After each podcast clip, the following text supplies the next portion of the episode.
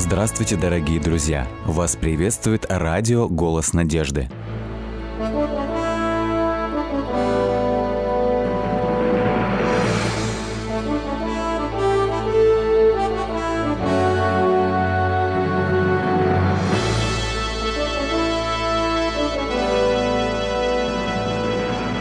Вас приветствует радио-телецентр «Голос надежды». В эфире программа «Великие пророки Библии». В студии Александр Болотников. Их называют большими пророками. Исаия, Еремия и Иезекииль авторы наибольших книг Священного Писания, которые так трудно сегодня понятны современному читателю, однако без которых настоящий облик Библии невозможен. Иезекииль, пророк-изгнанник, передача вторая. Есть ли у Бога люди, которым Он по-особенному относится? Ну, что-то наподобие любимчиков – которым вроде бы все сходит с рук. Такое впечатление создается у многих читателей Библии, когда исследуют библейских героев. Ну вот, это пророк, а это патриарх, а это царь. Ему было можно, а мне невозможно – есть и другая постановка вопроса. Когда смотрят люди Библию и видят, как библейские герои ошибаются и совершают грехи, зачастую говорят, если Давиду было можно, то почему мне нельзя? Однако Библия говорит нам о том, что если у Бога есть особые люди, то это пророки. Эти люди особо близки к нему, потому что он открывается им. Не потому что они знают к нему какой-то путь, а потому что Бог их избирает. Пророк Амос так говорит нам. Ибо Господь Бог, Амоса 3, 7, ничего не делает, не открыв тайны своей рабам своим пророкам. Подобные слова говорит апостол Петр, говоря, ибо пророчество никогда не было произносимо по воле человеческой, но говорили его святые Божьи человеки, движимые Духом Святым. Пророки, святые Божьи человеки, те, кому Бог открывает свои тайны – и те, которые являются проводниками откровения Божьего в этот мир. Но легко ли быть пророком? Являются ли пророки у Бога любимчиками? Давайте посмотрим об этом на примере Иезекииля. Да, ему явился Бог.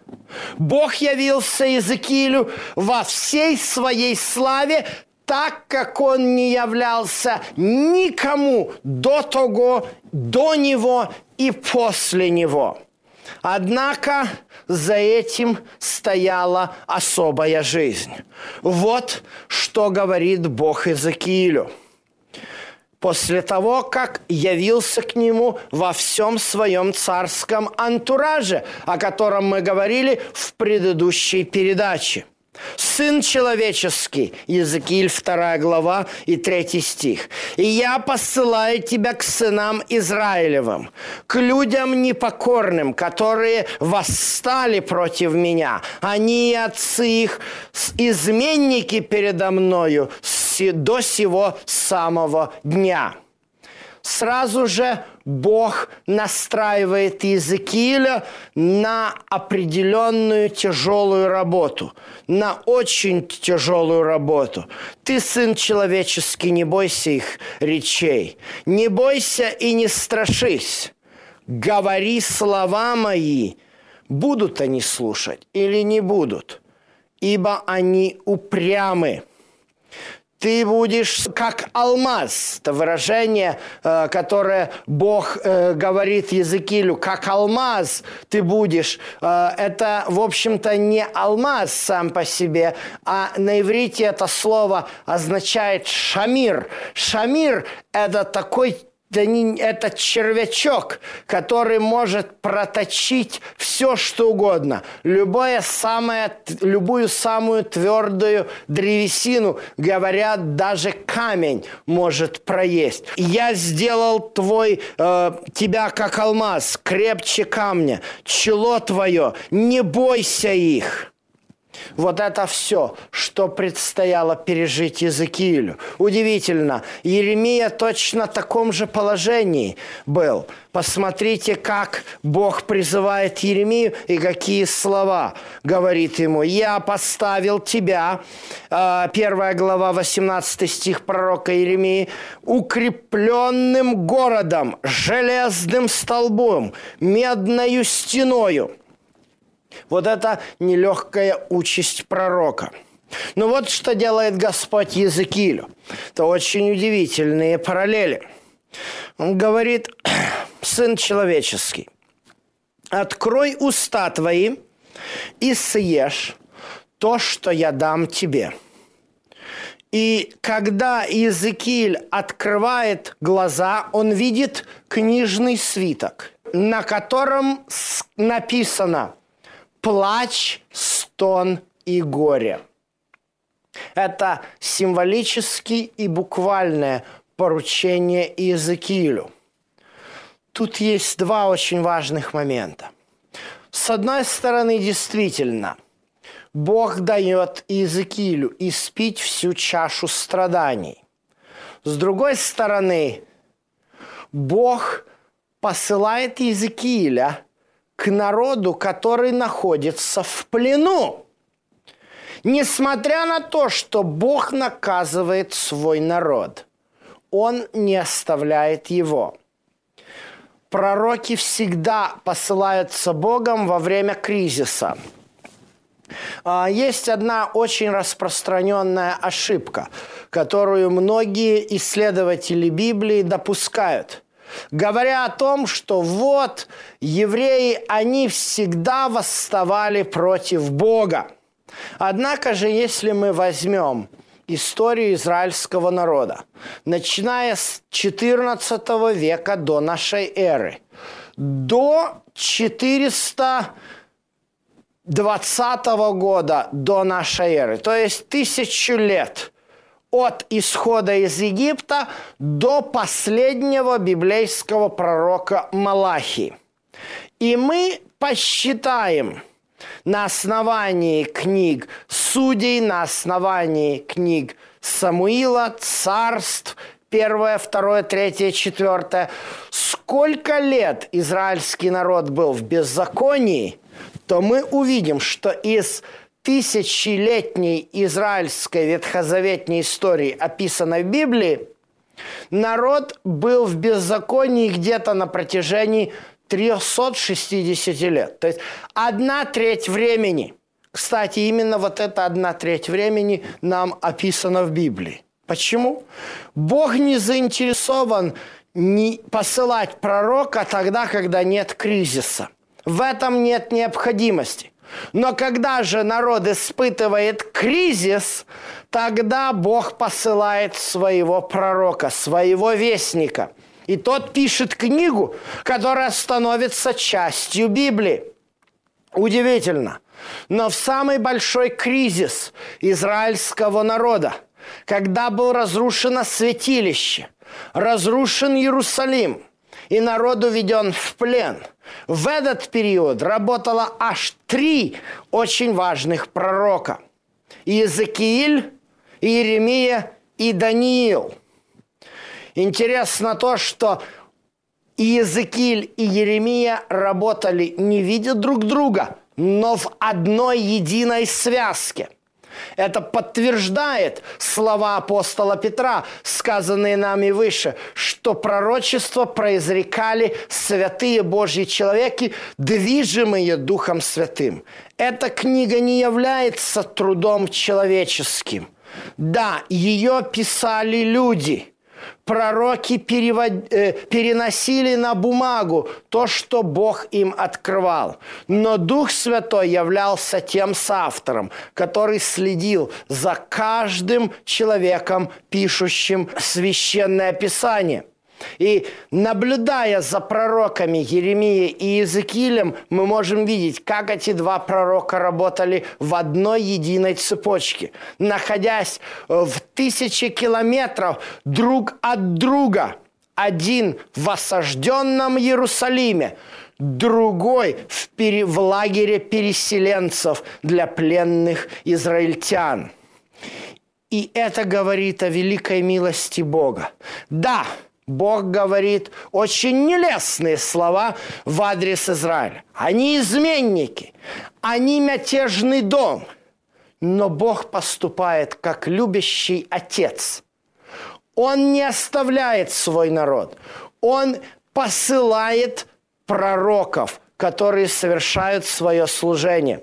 И вот поэтому Иезекииль должен был прочувствовать на себе – этот плач, стон и горе. И ему пришлось съесть этот кожаный свиток, на котором были исписаны эти слова.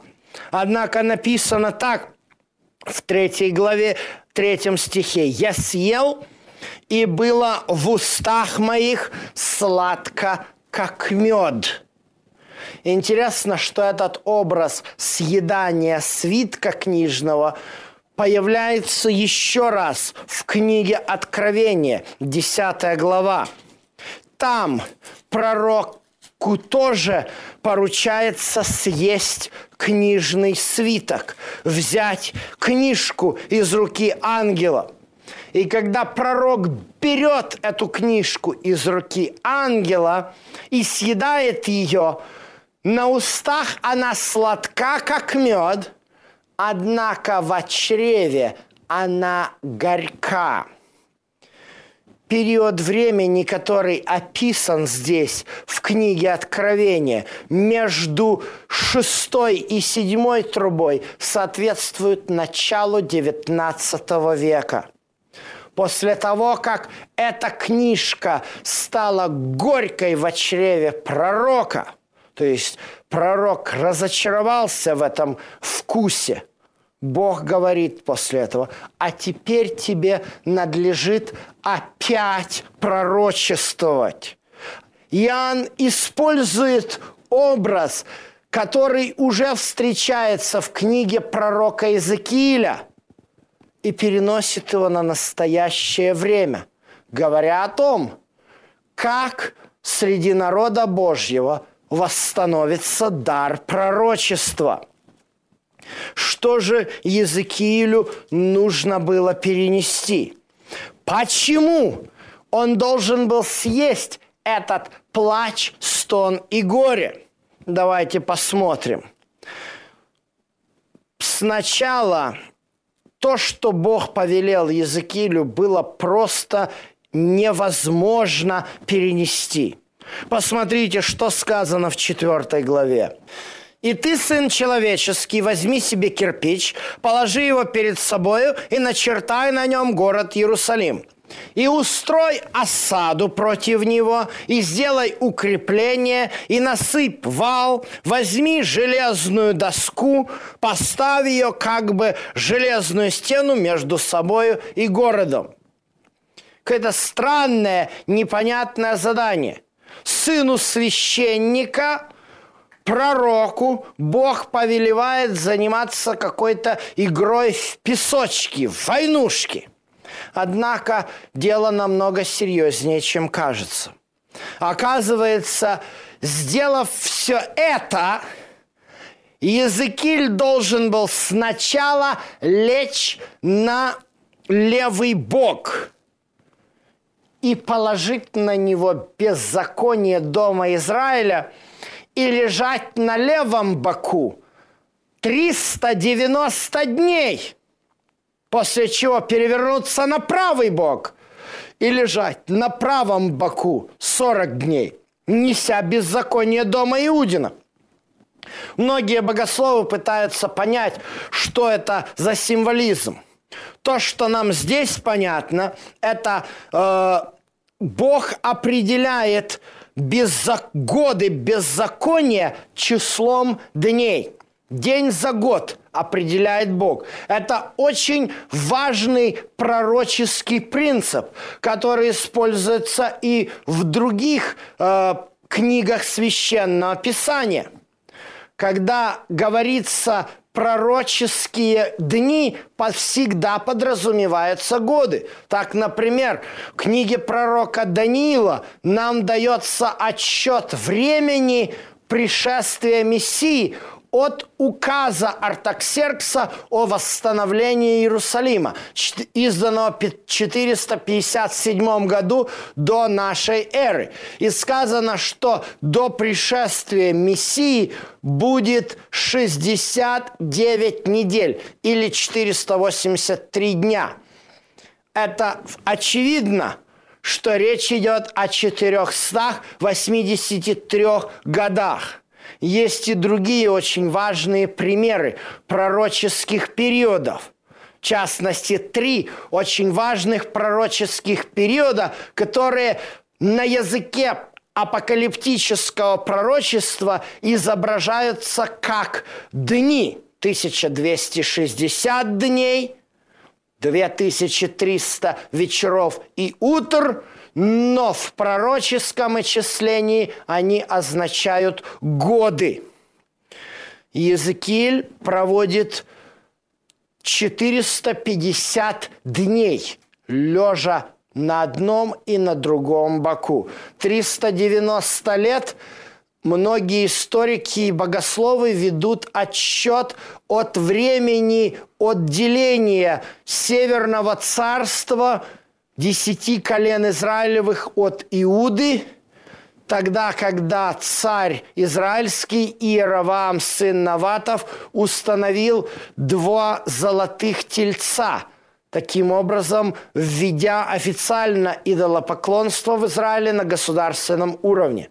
40 лет Иуды – возможно, является 40 годами правления самого грешного иудейского царя Манасии. И все это Езекииль показывает. Пророк наглядно обыгрывает то, что происходит в Израиле. Удивительным также является факт, что буквально пророк своей жизнью – изображает, отображает всю боль, которую испытывает Бог и израильский народ на себе за беззаконие, которые были совершены. Знаете, когда родители наказывают своих детей, и дети плачут, родителям не весело. Богу тоже чрезвычайно больно от беззаконий Израиля. Но Бог не может поступить иначе. Бог не может все оставить на самотек. Это закончится катастрофой. Языкиль очень трезво показывает Израилю, пленным иудеям, их настоящее положение. Вот для чего Бог – превращает его временно в актера, который должен произнести, хотя и выглядящую безобидно, но очень тревожную весть. Иерусалим будет разрушен. Возврата нет. В чем дело?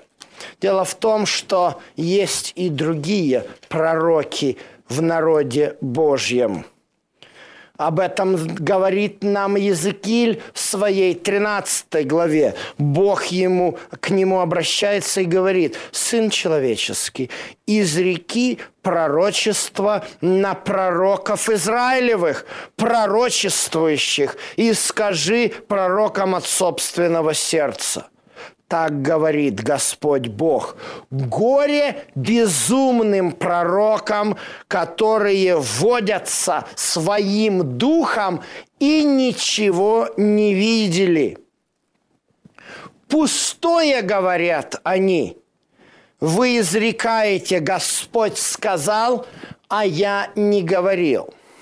Удивительно, но факт – Особенно в Ветхом Завете ни разу не употребляется слово «лжепророк».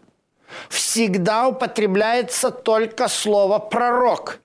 И человек на основании Торы должен сделать вывод, какой это пророк, Божий или не Божий. Говорит ли этот пророк от имени Бога или водится он своим духом?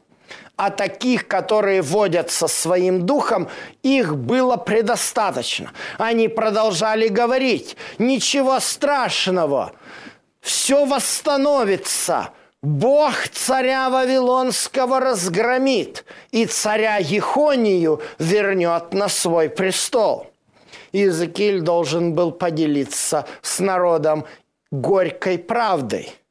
Однако лучше намного человеку знать истинное свое положение, нежели жить в каком-то розовом иллюзорном мире – видя все, разглядывая все через розовые очки и питаясь небылицами. Языкиль делал вроде бы игру, но это были серьезные вести. Когда Иерусалим был разрушен, Бог тоже повелел Языкилю буквально обыграть. Вернее, слово «повелел» здесь не самое подходящее.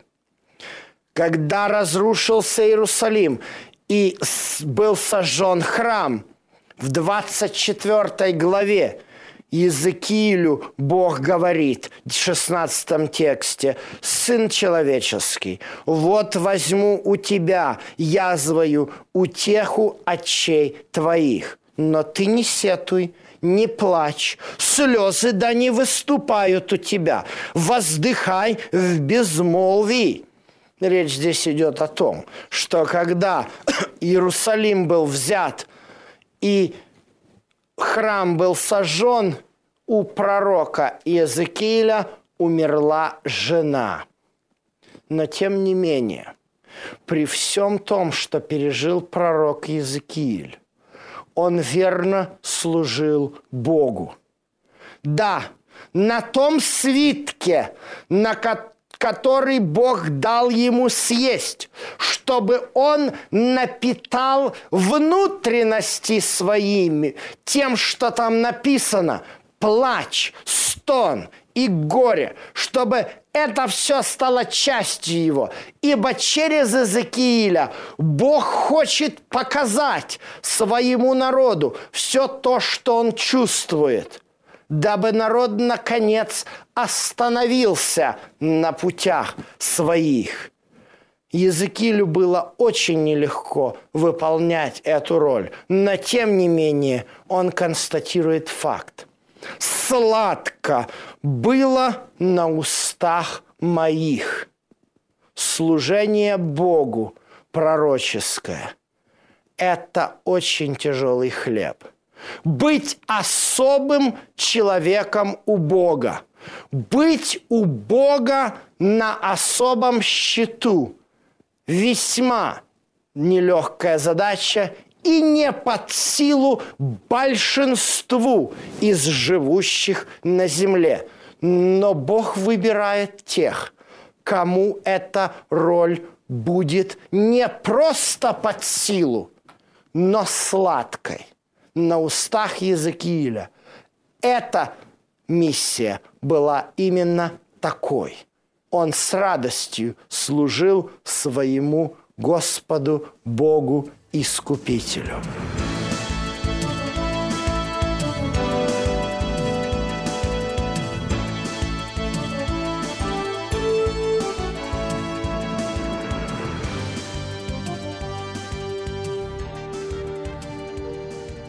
Дорогие друзья, вы можете оставить свои сообщения через WhatsApp и Viber по номеру плюс 7 915 688 7601 или позвонить нам на бесплатную линию, которая работает на территории Российской Федерации. Номер 8 800 100 ровно 1844. 8 800 100 ровно 1844.